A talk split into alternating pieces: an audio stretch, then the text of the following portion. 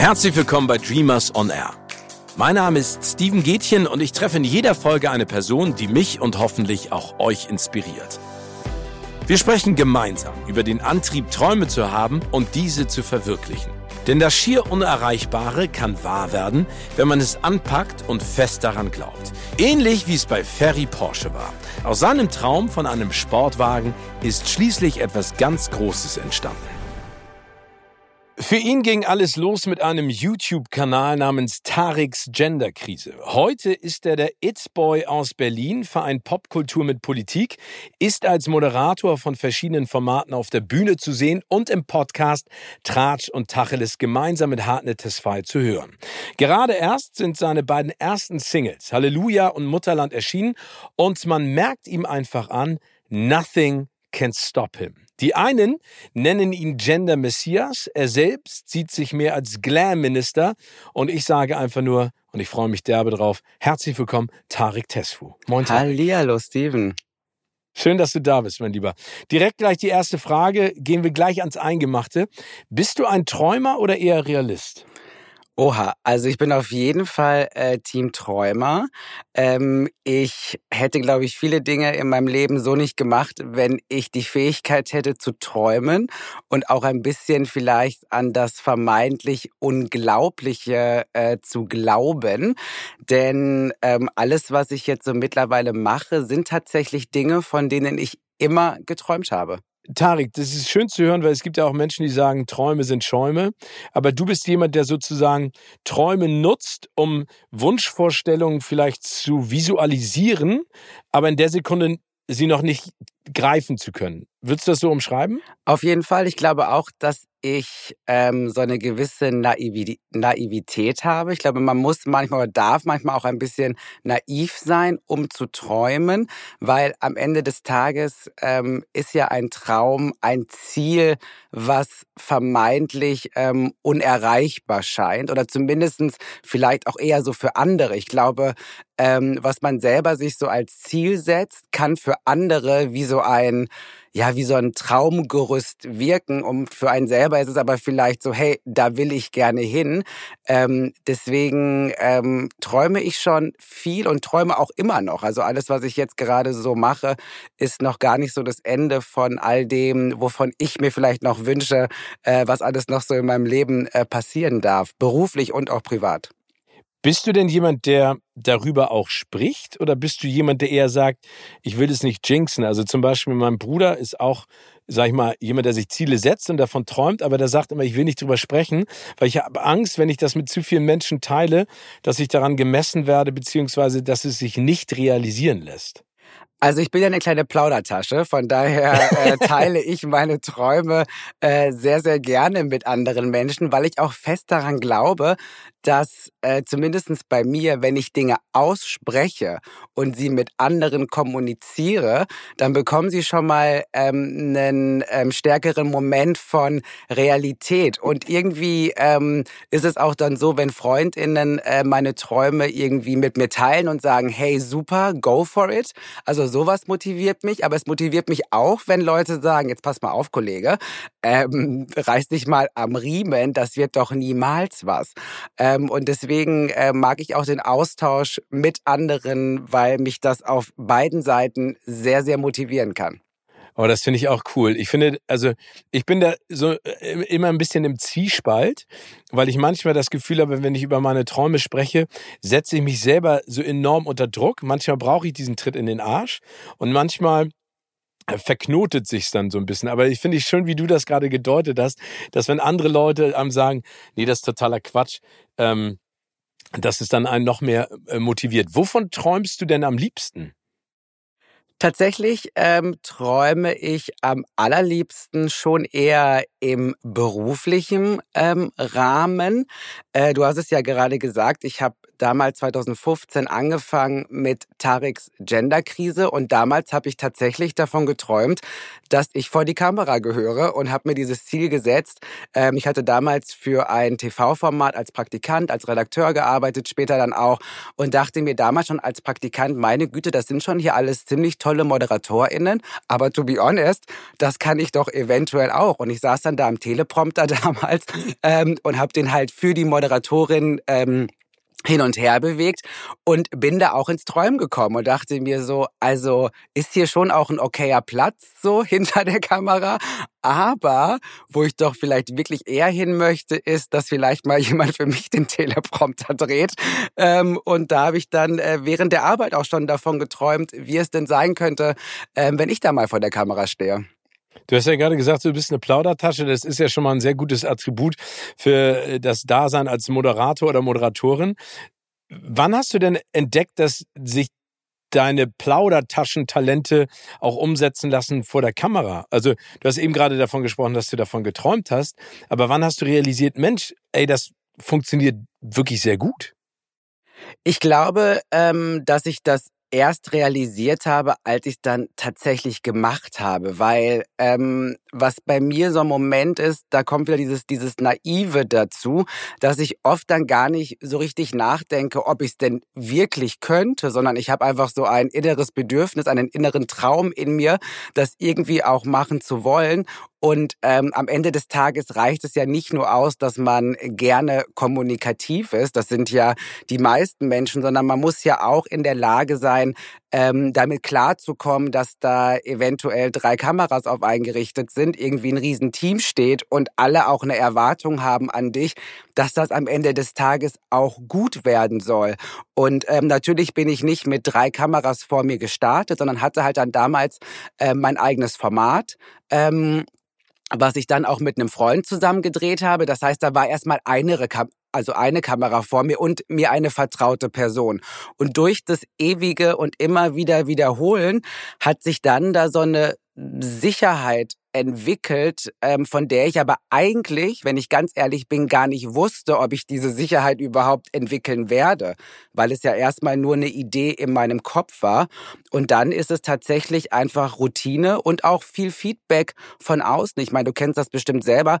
Oft moderiert man ja und denkt sich so, oh mein Gott, was habe ich denn da eigentlich gerade für einen Bockmist gelabert? Und nach einer Show oder nach einer Aufzeichnung kommen Leute zu einem und sagen ein, wow, das hast du mega gut gemacht. Und man selber ist so, oh mein Gott, wirklich? Dann wird's ja ganz okay gewesen sein. Also lass uns weitermachen. Aber genau das ist, glaube ich, der Schritt, diese Selbstreflexion und es alles nicht zu gut bewerten, sondern immer auch ein bisschen die eigene Kritik und sich selbst maßregeln. Ich finde das eine total gute Eigenschaft, äh, vor allen Dingen von dem Feedback von außen, weil man weiß ja auch, dass das Feedback von außen äh, auch, sag ich mal, manchmal mit Vorsicht zu genießen ist.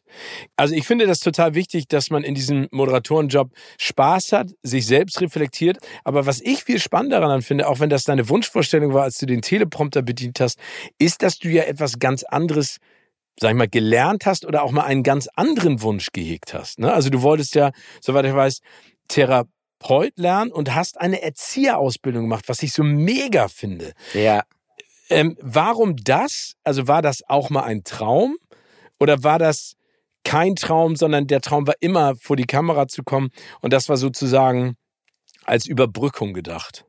Also ich glaube, mein Traum war eigentlich schon immer irgendwie auf einer Bühne zu stehen und irgendwie dadurch eine Form von Aufmerksamkeit äh, zu generieren.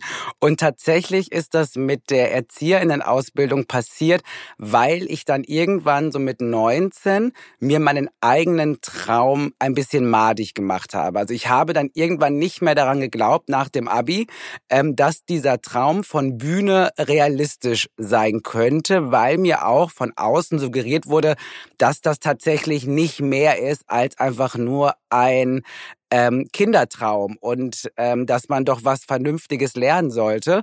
Und als ich dann das Abi in der Tasche hatte, ähm, mit Ach und Krach habe ich dann. Ähm, Warum mit Ach und Krach? Warst ja, du mit ein unaufmerksamer Schüler oder ich, ein? Ich, ich glaube, also ähm, entweder haben mir tatsächlich Kapazitäten gefehlt damals oder ich bin hochbegabt. Und ich tendiere eher mittlerweile zu hochbegabt, ja, weil, richtig so. weil ich mich wahrscheinlich einfach gelangweilt hatte. Ich hatte keine Lust auf diese ich hatte keine Lust auf permanent mich mit so Typen wie Goethe zu beschäftigen. Ich war so, Leute, können wir das alles hier mal ein bisschen, bisschen mehr am Leben gestalten?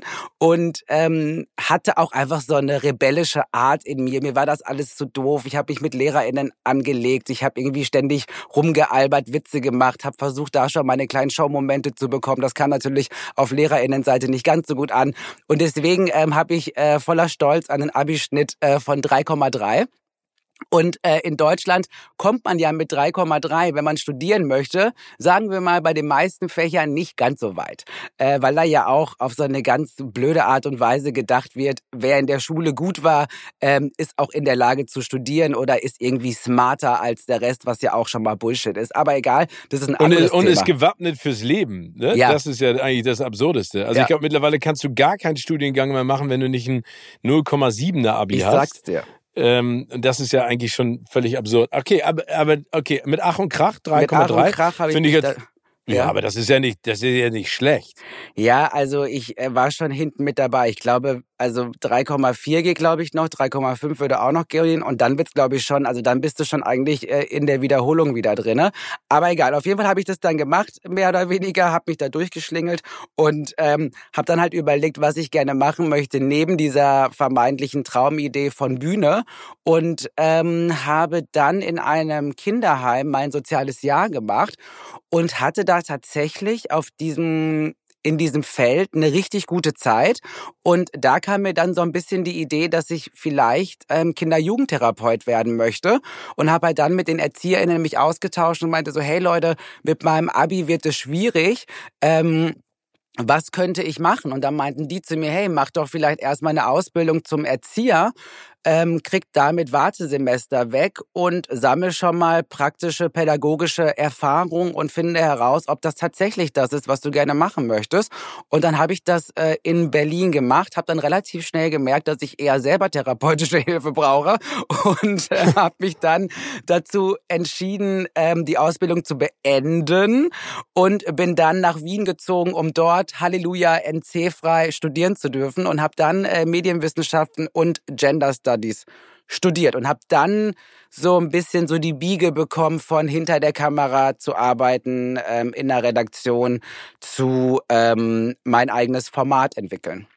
Aber ich finde es beeindruckend, mit was für einer Klarheit du dann auch Sachen angegangen bist und beendet hast. Und ich muss dazu noch mal eine Sache sagen, Tarek, weil also ich finde solche Menschen wie du als Erzieher oder Erzieherinnen wäre ein Segen für alle Kinder auf diesem Planeten, weil Nummer eins hast du eine extrem positive Ausstrahlung. Ich finde, du bist sehr reflektiert in dem, was du machst. Und ich finde, das, was du gerade gesagt hast, am Leben die Kinder zu erziehen oder denen zu zeigen, wie das Leben ist, wie bunt, vielfältig, großartig, das ist ja eigentlich Aufgabe und Sinn und Zweck der ganzen Sache. Also ich hätte mir das gut vorstellen können, dass du das ausgeführt hättest mit ganz viel Spaß. Das Ding ist halt, also ich habe dann ja auch Praktikas gemacht und ich muss ganz ehrlich sagen, das ist schon echt einfach auch ein sehr, sehr tougher Job. Die Total. Kinder, die Kinder sind natürlich so das kleinste Problem. Die Eltern sind tatsächlich die, die am meisten Immer. ähm, Issues so mit reinbringen. Und natürlich auch, ähm, es ist auch leider ein sehr undankbarer Job immer noch in der Gesellschaft. Die Bezahlung ist eine Katastrophe. Ähm, der Schlüssel an ErzieherInnen ist viel zu klein. Ähm, und ich habe mir das halt, ich habe mir dieses System angeschaut und war so, da kann ich nicht wirklich arbeiten. Und man muss auch sagen, also ich bin gerne mit einem Kind zusammen.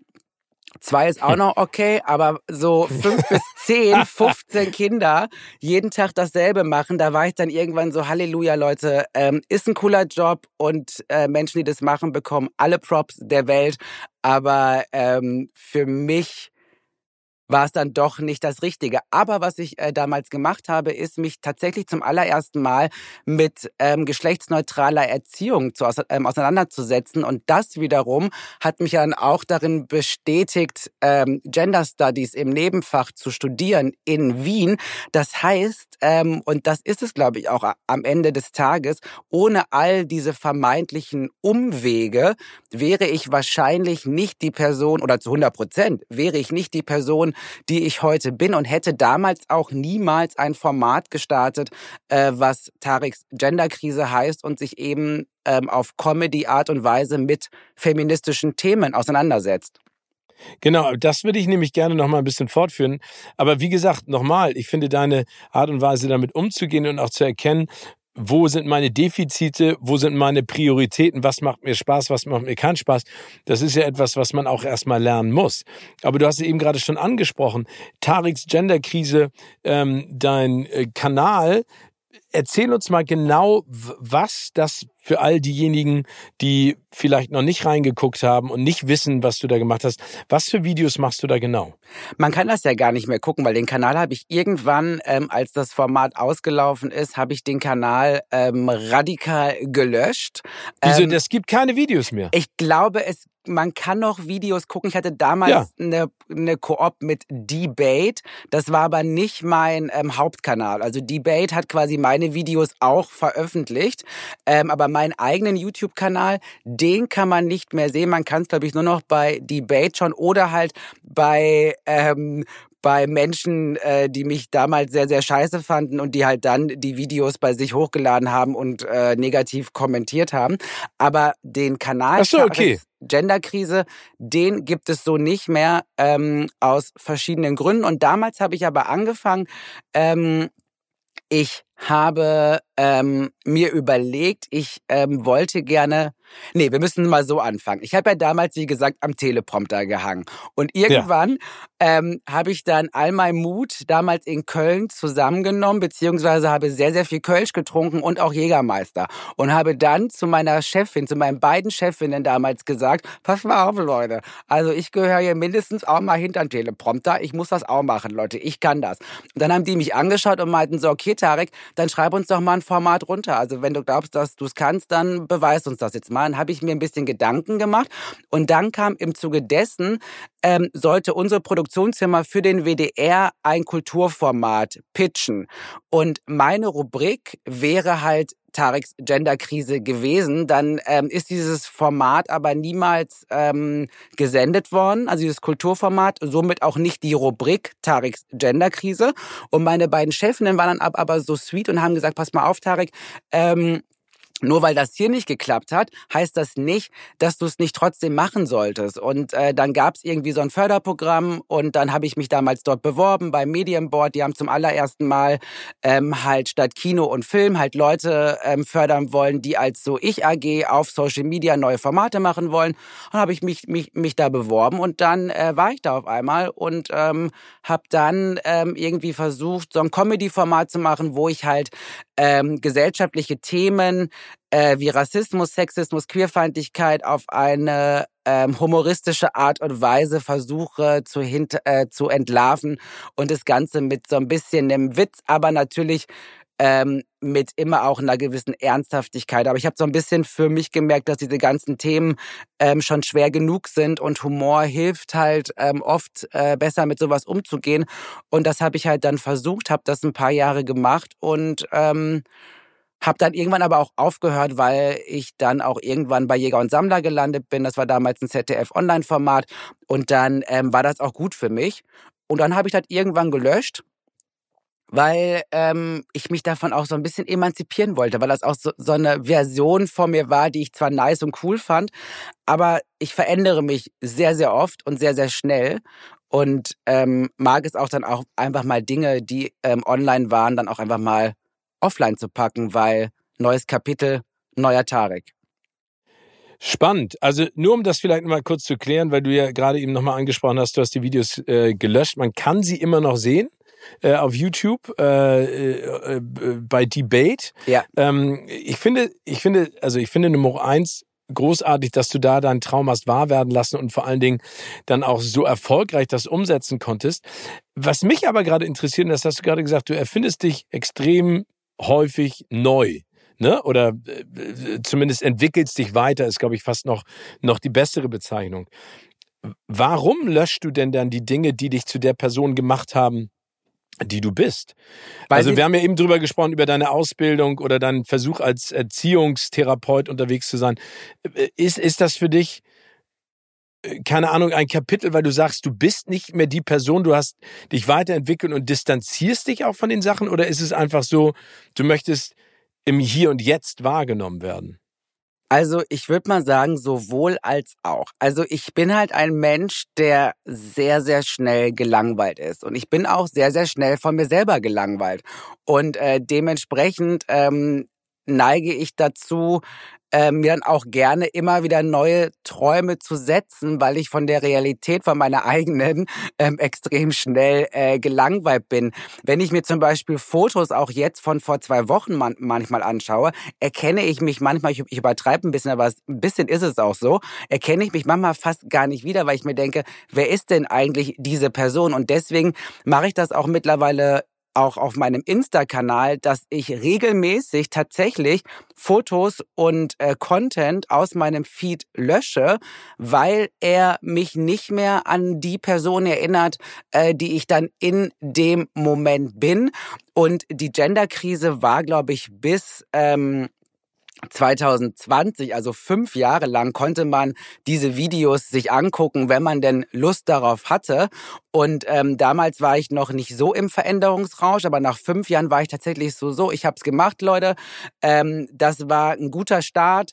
Ähm, aber ähm, es gibt jetzt viel, viel mehr und auch andere Sachen. Und mich hat es auch ein bisschen genervt, dass ich auch immer wieder auf dieses Format so fast schon reduziert wurde, als hätte ich nichts anderes gemacht. Und dabei sind schon in, in den Jahren so viele andere Sachen passiert. Und ich muss auch dazu sagen, ich habe damals aus so rechter ähm, Szene sehr, sehr viele Angriffe bekommen. Und mir war das dann einfach, für mich war das wie so ein verbranntes Haus. Ich hatte auch gar keinen Bock, diese Kommentare zu löschen. Ich hatte keine Lust, sie zu lesen. Ich hatte einfach keine Lust mehr, mich mit diesem Format und auch diesen Kommentaren in der Art und Weise auseinanderzusetzen. Und dann wurde ich eh gehackt auch mal und meine Adresse wurde veröffentlicht und dann wurde auch der Kanal kurz von, von der jeweiligen Person übernommen. Und dann war ich so, Leute, das ist hier alles so ein Dreckshaufen. Ähm, ihr könnt euch gerne an dieser Idee von Tarek Tesfu abarbeiten, aber ich bin längst schon woanders. Ist das, also du hast es eben gerade angesprochen, dadurch, dass du so bist, wie du bist und das machst, was du machst, ähm, gibt es leider Gottes einfach immer noch viel zu viele Menschen, die völlig beknackt sind. Ich meine, ich kriege auch Anfeindungen wegen der absurdesten Dinge, äh, die ich tue. Wie gehst du denn damit um? Also ein Weg ist ja das, was du auch gerade gesagt hast, dass du sagst, äh, Tariks Genderkrise ist eine Phase meines Lebens gewesen und durch das, was ich da gemacht habe, habe ich dazugelernt, mich emanzipiert, emanzipiert und weiterentwickelt und deswegen ist mir das egal, was ihr von dem Tarik von damals haltet. Aber wie gehst du grundsätzlich damit um? Weil du hast eben gerade gesagt, die rechte Szene, Gewaltandrohung, Kommentare, die einfach völlig absurd sind und so niederträchtig. Wie, wie, wie kompensierst du das? Also ich gehe damit so um, ähm, weil ich einfach für mich gelernt habe, dass diese ganzen Kommentare mit mir als tatsächlichem Tarek Tesfu fast gar nichts zu tun haben, weil die Menschen hassen oder meinen ja, eine Idee von mir zu hassen oder scheiße zu finden. Und ähm, ich ähm, weiß, dass das, was ich auf Social Media oder auch bei meinen Jobs nach außen strahle, ein minimaler Teil meiner tatsächlichen Identität ist. Und damit habe ich mich quasi so ein bisschen wie so eine, äh, ich gehe aus meinem eigenen Körper heraus Geschichte. Das heißt, ihr dürft gerne diese Idee, die ihr von mir habt, die schon auch mit mir zu tun hat, aber eigentlich gar nicht so viel, die könnt ihr gerne hassen, an der könnt ihr euch abarbeiten, weil das ist ein minimaler Teil meines eigenen Ichs. Und ich bin der festen Überzeugung, dass wenn alle Leute wüssten, die mich da so scheiße finden, wie zuckersüß und charmant ich eigentlich den ganzen Tag bin, ähm, dann würden sie es lassen. Ähm, oder würden es trotzdem machen, aber dann sind sie noch räudiger, als sie eigentlich schon eh sind. Ja, aber ich glaube, das ist so und so der größte Punkt, ne? dass, dass die sich immer etwas rauspicken und die, sag ich mal, diese freie Zone im Internet, wo du dir sonst was für einen Usernamen geben kannst, um andere Leute zu beschimpfen und zu bepöbeln und zu bedrohen, äh, hat immer eine andere Wirkung, wenn du auf diese Person persönlich triffst. Also äh, ich glaube, jemandem etwas ins Gesicht zu sagen und dann der anderen Möglichkeit, also der angegriffenen Person wie dir oder wie mir oder wie anderen die Möglichkeit zu geben, dagegen zu halten, das trauen sich die meisten nicht. Und das, das ist, macht es ja noch viel absurder. Und ich glaube, stell dir mal vor, wir würden in einer Welt leben, wo jeder User mit seiner mit seinem richtigen Namen, seiner richtigen Adresse, seinen richtigen Kontaktdaten Kommentare abgeben könnte, ich glaube, dann wäre es nicht so hasserfüllt und so absurd, oder? Es wäre tatsächlich vielleicht weniger, aber ähm, warum es mir natürlich auch hilft, ähm, mich davon auch abzugrenzen, ist auch, glaube ich, dieser, diese Art und Weise, wie ich mit mir als Social Media Person eben umgehe und auch,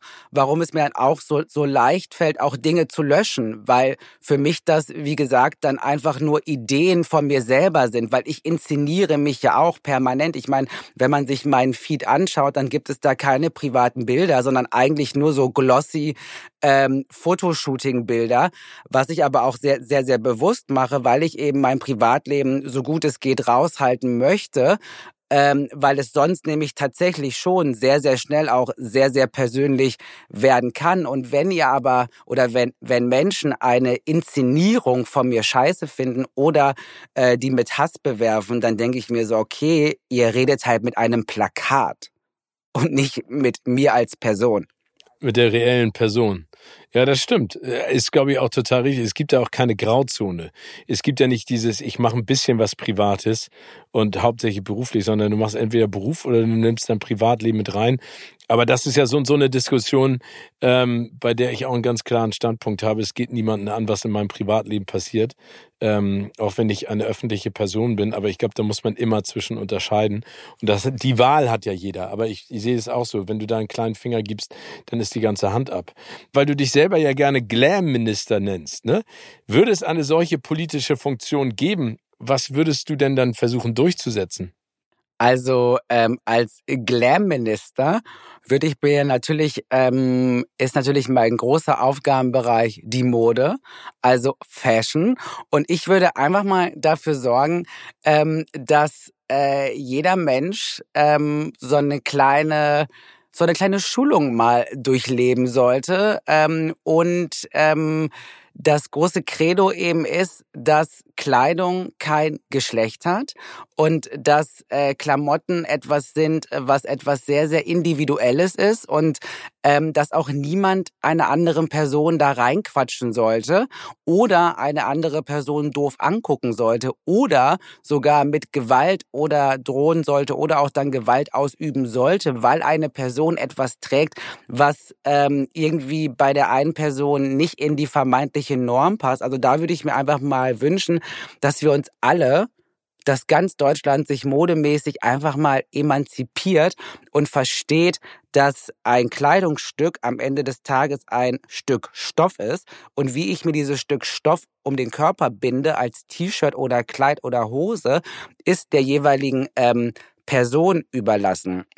Und dafür würde ich mich natürlich äh, jeden Tag für einsetzen. Und natürlich würde ich, würde ich mich auch dafür einsetzen, dass wir aufhören zu denken, ähm, dass gewisse Körper gewisse Dinge tragen können oder eben dann auch nicht tragen können. So nach dem Motto, bei den Beinen geht aber kein Rock oder bei dem Bein geht keine Skinny Jeans oder bei dem Oberkörper geht kein äh, V-Ausschnitt, bla bla bla. Jeder Körper soll und darf alles tragen, solange man es halt einfach fühlt und Lust darauf hat. Also ich würde auf jeden Fall für dich stimmen. Das freut mich schon mal. Als Glam-Minister. Ich finde es auch ganz wichtig. Ich finde so und so, äh, das ist ja auch etwas, ähm, worüber wir uns mal Gedanken machen sollten, wenn du in die Kinderabteilung gehst und siehst, welche Farben Mädchen haben und welche Farben Jungs tragen dürfen. Und bei den Jungs steht drauf, äh, äh, I'm an astronaut und bei den Mädchen steht drauf, I love horses. Ne? Was ja völlig absurd und bescheuert ist, weil weil jeder sollte das wählen und tun können und anziehen äh, wollen, was die Person möchte. Ähm, kommen wir direkt gleich beim Thema Mode zu unserer ersten kleinen Rubrik. Und das ist die Was wäre wenn Rubrik. Aha. Also das heißt, ich, ich, ich stelle eine Theorie auf, eine Hypothese und du sagst mir, was du davon hältst. Ja. Was wäre, mein lieber Tarik, wenn du dich modisch nicht mehr ausdrücken könntest? Oh Gott. Dann wäre große Stille, wie du gerade merkst. ja. Da kriege ich gerade schon so ein bisschen eine innere Panik und denke mir so, wow, da würde mir auf jeden Fall ein extremer Moment genommen von meiner Identität. Und da äh, äh, widerspreche ich und äh, werde als Glam-Minister ähm, das auch nicht akzeptieren. Das darf und wird niemals passieren. Sehr gut. Wenn du sagst, du bist Glam-Minister, Glam ist ja eher bunt, knallig, präsent. Manchmal fühlt man sich ja aber nicht so. Das heißt, du bist, hast ja vielleicht auch deine melancholischen, traurigen Momente oder hast einfach gerade keinen Bock. Drückst du dann in deiner Kleidung trotzdem den Glam aus oder sagst du dann, nee, heute gehe ich mal in gedeckten Farben mit einer Kapuze überm Kopf äh, vor die Tür, weil es mir einfach scheiße geht? Ich meine, das ist ja das Schöne an Mode, dass man ja je nach Laune und je nach ähm, Gefühl dafür sorgen kann, dass man einen Pfeil auf dem Kopf hat. Man kann aber auch dafür sorgen, dass man ähm, in der Masse untergeht. Und genauso geht es mir natürlich auch. Also Dinge, die ich jetzt auf Social Media bei einem Fotoshooting oder bei einem Job trage, die trage ich ja nicht, wenn ich zum Bäcker gehe äh, oder in den Supermarkt, in der Regel, sondern... So ähm, häufig habe ich den noch nicht getroffen beim Bäcker oder im Supermarkt. Was aber ganz geil wäre, weil das natürlich alles ziemlich heiße Looks wären, ähm, um einfach mal kurz in den Supermarkt äh, ich zu hüpfen. Geil. Ich finde aber, ähm, dass Glam ja, Glam ist auf der einen Seite ähm, sich vielleicht ähm, ein bisschen wilder und aufregender zu klein, aber Glam ist für mich auch eine Attitüde. Also du kannst in einer Jogginghose absolut Glam ausstrahlen, wenn du an dem Tag Lust darauf hast, Glam auszustrahlen. Also Glam ist für mich wirklich sowas wie ein Lebensmotto und so eine innere Haltung. Ah, Glam ist ein schönes Wort. Das hat auch ganz viel Positives. Ähm, wo würdest du leben, wenn nicht in deiner Traumstadt Berlin? Also erstens mal ist Berlin gar nicht meine Traumstadt, nicht mehr. Nee? Nee. Oh, okay. Ich hadere sehr mit Berlin gerade. Ich glaube, ah, ja, ja, ich bin sehr am Hadern, aber auch schon ein bisschen länger und ähm, überlege schon seit längerer Zeit wegzuziehen. Was mich halt in Deutschland ein bisschen nervt, ist, ist, ist die Tatsache, wenn du einmal in Berlin gelandet bist und dir das da einigermaßen gefällt, dann ist es unfassbar schwierig, Zumindest in deinem Kopf. Ob es dann wirklich so ist, müsste ich mal herausfinden, weil vielleicht limitiere ich mich da auch selber. Aber es fühlt sich sehr, sehr schwierig an, in eine andere Stadt, zumindest ähm, in Deutschland zu ziehen. Und ich werde aufgrund meines Jobs und auch, ähm, ja, auch der Art und Weise, dass ich mich gerne auf Deutsch ausdrücke, werde ich nicht im Ausland arbeiten. Es sei denn, die wollen irgendwo jemanden haben, der ähm, das Ganze auf Deutsch macht, aber das ist dann auch schon wieder ein Moment von da, also nee, wurscht, da kann ich nicht hin, ich muss jetzt irgendwie hier bleiben, zumindest zum Arbeiten. Und deswegen ähm, überlege ich gerade, ob ich vielleicht ins Ruhrgebiet zurück möchte. Weil ich komme ja aus Recklinghausen, äh, mhm. die mich, wie ich gestern auch noch mal erzählt habe, immer noch nicht zum Ehrenbürger ernannt haben, was ich eine große, was ich eine große Frechheit finde, weil neben Habe Kerkeling und ähm, und Ralf Möller und Ralf Möller hatten wir jetzt auch keine anderen. Also von daher wird da mal Zeit, dass ich da jetzt mal als Ehrenbürger genannt werde. Und wenn dann dem endlich soweit ist, dann würde ich aber auch nach Bochum ziehen wollen und gar nicht nach Recklinghausen ähm, und einfach dann im Ruhrgebiet sein wollen. Oder vielleicht sogar ähm, in München, weil da ist meine Family und ich finde München, gerade wenn die Sonne scheint, sehr, sehr schön. Wenn du mich jetzt aber fragen würdest, wo ich tatsächlich wohnen wollen würde, wenn alles, was ich gerade gesagt habe mit Job und keine Ahnung was, bla bla bla, mhm. egal wäre, dann ja. würde ich nach New York ziehen. Wow, das kann ich verstehen. The City That Never Sleeps ist ja, ja ähm, äh, ganz spannend. Ich finde, bei New York muss man ja immer sagen, das ist entweder eine Stadt, die du liebst oder die du hast. Ja. Und ich bin eine Zeit lang immer, weil viele Freunde von mir da auch wohnen, wenn ich in Los Angeles gearbeitet habe, mit dem Red Eye über New York geflogen und bin dann morgens angekommen um, keine Ahnung, fünf oder sechs Uhr, habe meine Tasche bei den Freunden reingeschmissen und bin dann unten aus Brooklyn ganz hoch gegangen zu Fuß ähm, äh, zum Central Park. Oh, wow. Und wenn diese Stadt anfängt zu brodeln und aufzuwachen, ey, ich hab's geliebt, ey, ich mag es so gerne. Die Leute sabbeln wieder und sagen, hey, what's up? Du gehst lang und dann kommst du ins Gespräch. Ich mag das total gerne. Ich glaube, das ist eine Stadt für jemanden wie dich und ich bin ja auch eine Plaudertasche für mich. Perfekt. Ja. Und vor allen Dingen, haben die Bock auf alles, was es gibt. Die haben Bock auf Menschen.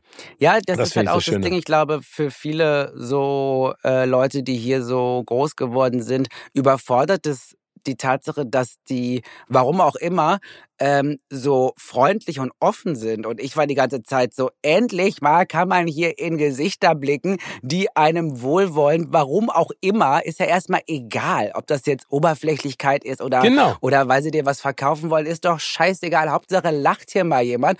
Und ich habe den, ich habe wirklich, als ich in New York war, ich war jetzt zweimal dort, ich habe so viele Props auf der Straße aufgrund meiner Outfits bekommen. Also Leute sind mir hinterhergerannt und ich war einfach nur so, wow, New York, also beruhigt euch mal. Aber ich war wirklich so, hier will ich hin. Also einfach freundliche, nette Leute und wie du schon sagst, man kommt irgendwie super schnell ins Gespräch und ähm, ja, ich mag New York sehr, sehr gerne. Aber natürlich äh, kann ich mir den Lebensstandard, den ich mir hier erarbeitet habe, in New York äh, also überhaupt nicht halten. Äh, dann kommt noch die Sprachgeschichte mit ins Spiel. Das heißt, ich müsste da schon jemanden sehr, sehr reichen heiraten. Womit ich aber auch Steven, kein Problem ja. hätte. Ich bin auch langsam bereit, ähm, von einem Leben als Hausfrau zu träumen. Wir, wir werfen den Karma-Boomerang raus, Tarek, und schauen mal, ob er äh, äh ein New Yorker einfängt. Ähm, Tarek, was wäre, wenn du die Nationalhymne in der Mutterland-Version vor Publikum singen dürftest? Witzig, das werde ich tatsächlich machen. Und zwar, ja, ja das werde ich machen, weil ähm, das Intro von meiner EP Mutterland ähm, ist tatsächlich die deutsche Nationalhymne in als Mutterland-Version.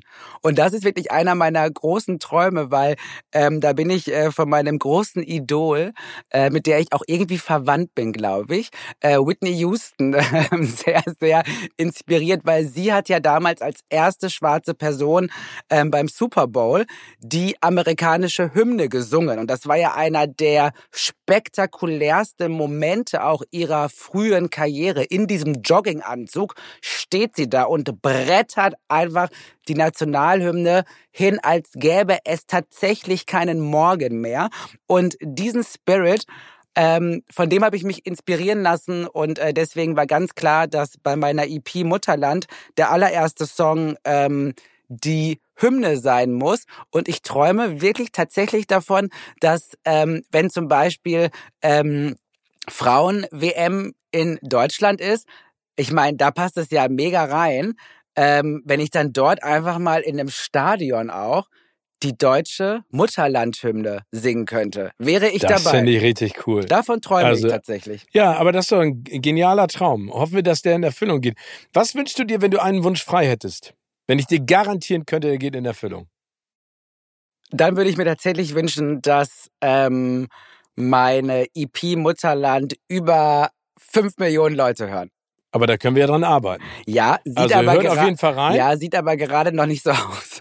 aber ja, aber, das, aber es kann ja ein Slowburner sein. Was bedeuten denn diese Songs auch für dich? Was bedeutet dir Mutterland? Als, als Song oder die Tatsache, dass du die jetzt veröffentlicht hast? Also ähm, die beiden Singles bedeuten für mich tatsächlich so dieser Moment von, ähm, jetzt machst du tatsächlich etwas, wovon du wirklich lange, lange, lange, lange bis sogar ins Erwachsenenalter von geträumt hast, dir aber selber nicht eingestehen wolltest, dass das tatsächlich auch Realität werden kann.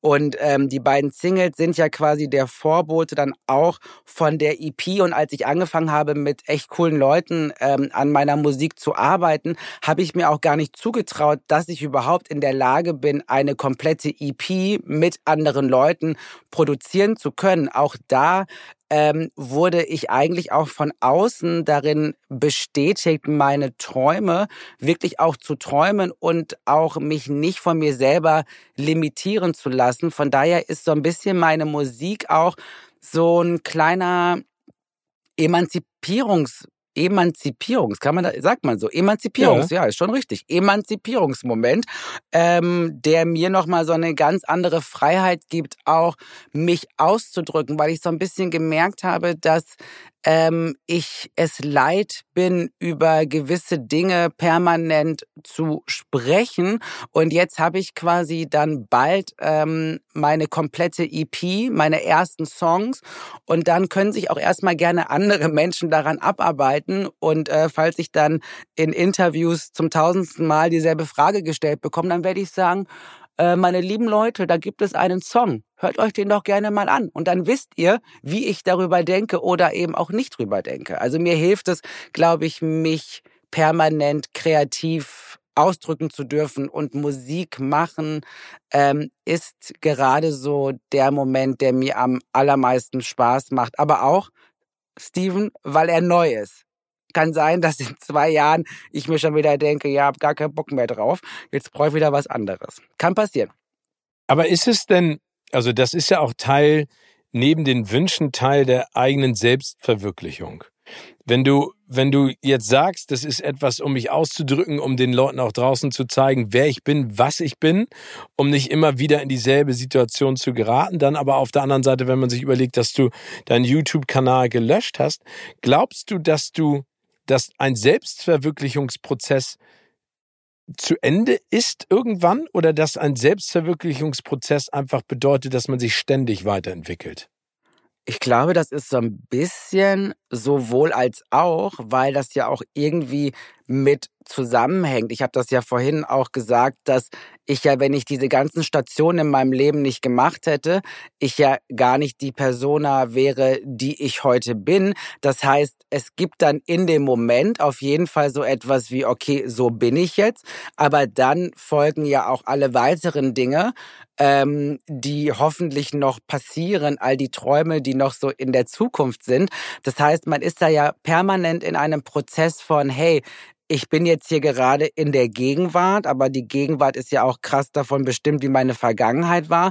Und ähm, meine Zukunft wird von diesen beiden Polen permanent ähm, beeinflusst sein. Und ich glaube aber, dass ähm, gerade auch wenn es so um das Thema Träume geht, und das ist etwas, was ich auch tatsächlich äh, noch lernen muss, auch die Gegenwart, also das Realisieren von Träumen auch wirklich mal anzunehmen. Mal so kurz mal auch so einen Schritt zurückzugehen, weil ich habe schon das Gefühl, dass ich mich ähm, auch manchmal ein bisschen irre mache, weil ich permanent eigentlich nur darauf achte, was kann jetzt noch als nächstes kommen, was brauche ich jetzt noch. Ähm, und ich glaube, ich muss mal da, davon träumen, weniger gelangweilt zu sein und mehr im Hier und Jetzt, weil das Hier und Jetzt ist ja eigentlich so ähm, der Moment, wo schon super viele Träume und Ziele im besten Fall realisiert worden sind. Und das sollte man wertschätzen. Und mit Mann meine ich mich. Ja, aber ich glaube, das gilt für alle. Ich glaube, dieses Innehalten, ne?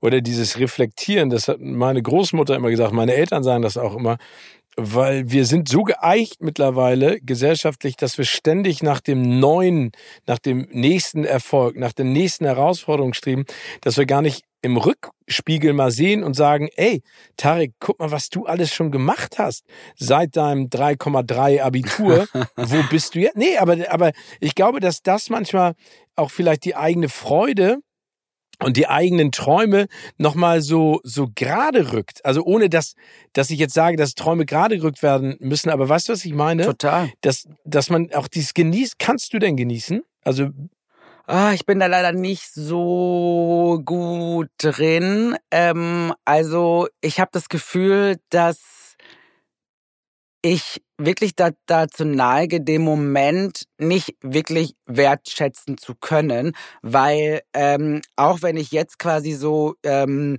gerade so meine EP, so das ist, worüber ich am meisten und auch sehr, sehr gerne spreche, bin ich ja jetzt schon dabei, Songs für 2024 zu produzieren, ähm, mitzuschreiben mit anderen tollen Leuten. Das heißt, ich bin eigentlich schon wieder ein Jahr später und bin jetzt tatsächlich auch ein bisschen so an dem Moment, wo ich so bin. Ich habe mich jetzt anderthalb Jahre mit dieser EP beschäftigt. Die muss jetzt einfach raus. Ich muss da auch loslassen, damit ich auch wieder den Kopf tatsächlich frei habe. Und ich habe gestern ähm, die Songs bei dem Vertrieb hochgeladen und dann saß ich da abends und habe das mal alles mal so durchgehört und saß dann da wirklich so in meinem Bettchen und habe mir wirklich gedacht, Alter, du kannst, und ich finde das Wort so doof, aber du kannst darauf tatsächlich stolz sein, weil du hast darüber vor anderthalb Jahren gelabert, redest darüber eigentlich dein ganzes Leben lang, dass du Musik machen musst und jetzt ist es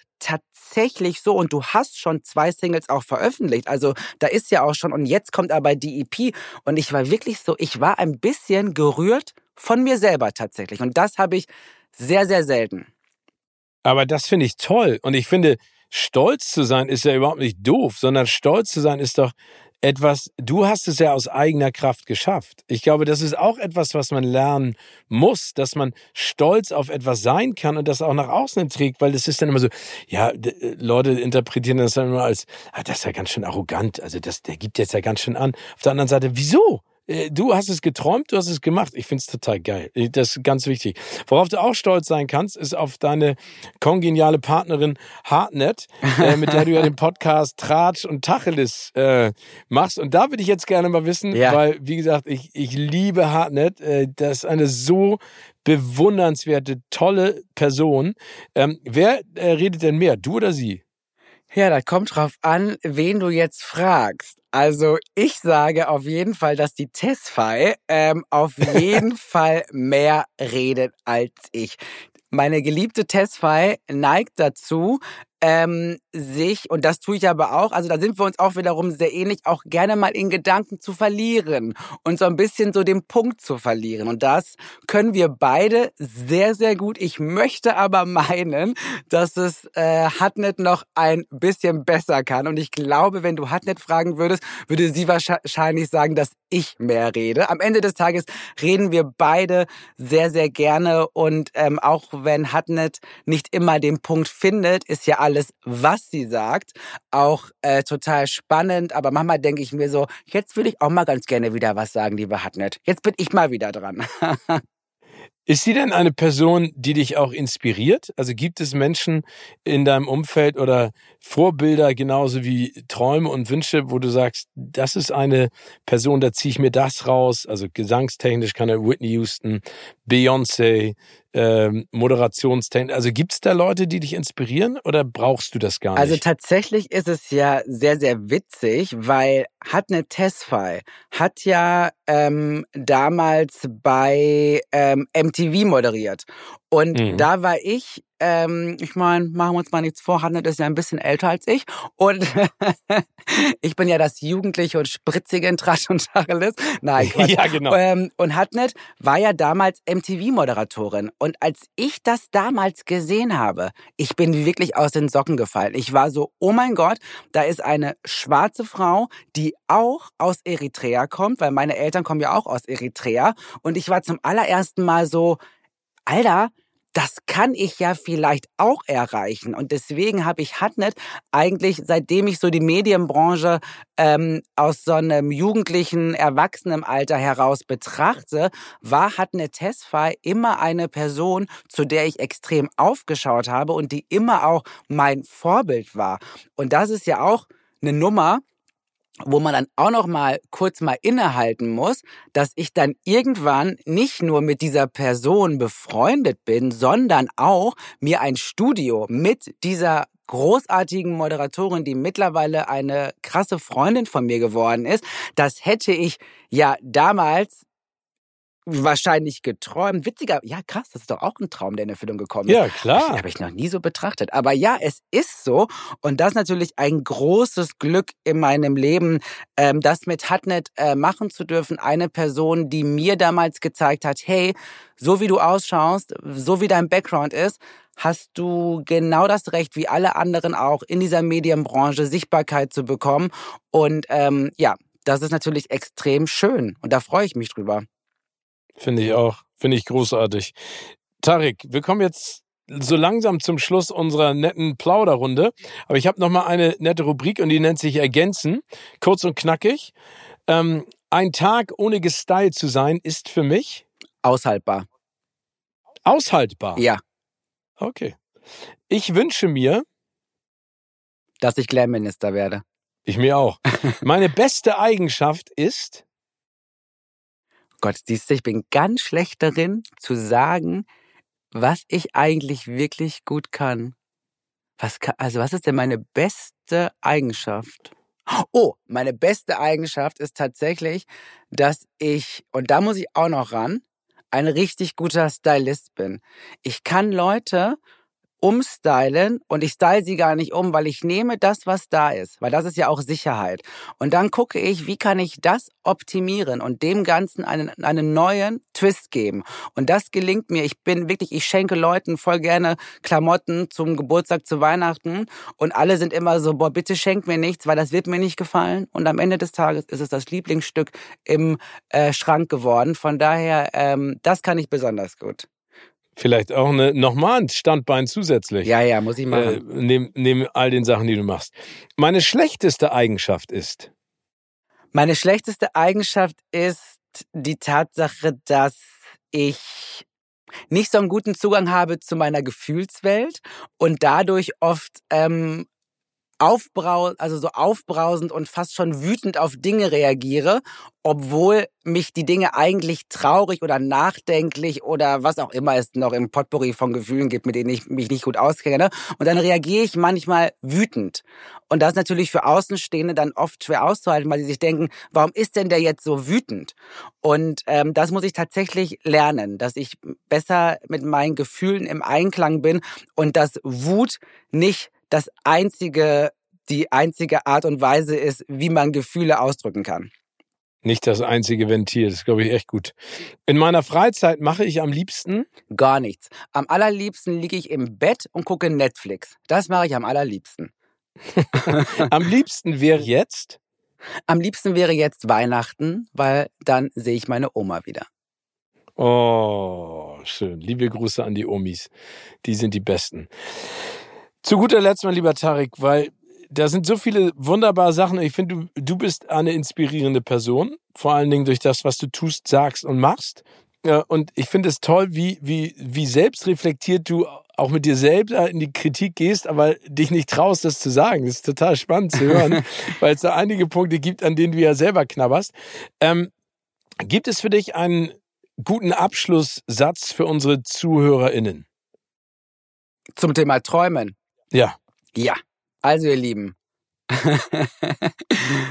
ich würde mir wünschen, dass wir Träume als Ziele verstehen, die man sich selber setzt und ähm, jeder sollte sich die größten Ziele und die größten Träume setzen, die einfach möglich sind. Und es ist auch total fein, wenn man dann gewisse Träume nicht erreicht, weil das Schöne am Träumen ist ja auch der Moment, dass man sich von der Realität ein bisschen löst und ähm, sich darüber Gedanken macht, was zu all den Dingen, die eh schon toll im eigenen Leben sind, noch toller sein könnten. Und ich finde, ein Anspruch darauf zu haben, noch toller zu sein, als man es eh schon ist, das sollten wir alle in uns tragen. Sehr schön. Mein lieber Tarek, vielen lieben Dank. Toll, dass du heute mein Gast warst. Vielleicht nochmal an alle da draußen. Halleluja und Mutterland. Äh, das sind die musikalischen Ergüsse äh, von Tarek. Auf jeden Fall reinhören, downloaden. Wir wollen die 5 Millionen knacken und äh, alles weitere äh, werden wir in Zukunft sehen, Tarek. Ich hoffe, du erfindest dich weiterhin neu mit einer Geduld und mit ganz vielen Träumen und Wünschen, die du in dir trägst. Und ich freue mich auf eine persönliche Begegnung in naher Zukunft. Alles Liebe. Oh, da freue ich mich auch drauf. Vielen Dank für die Einladung.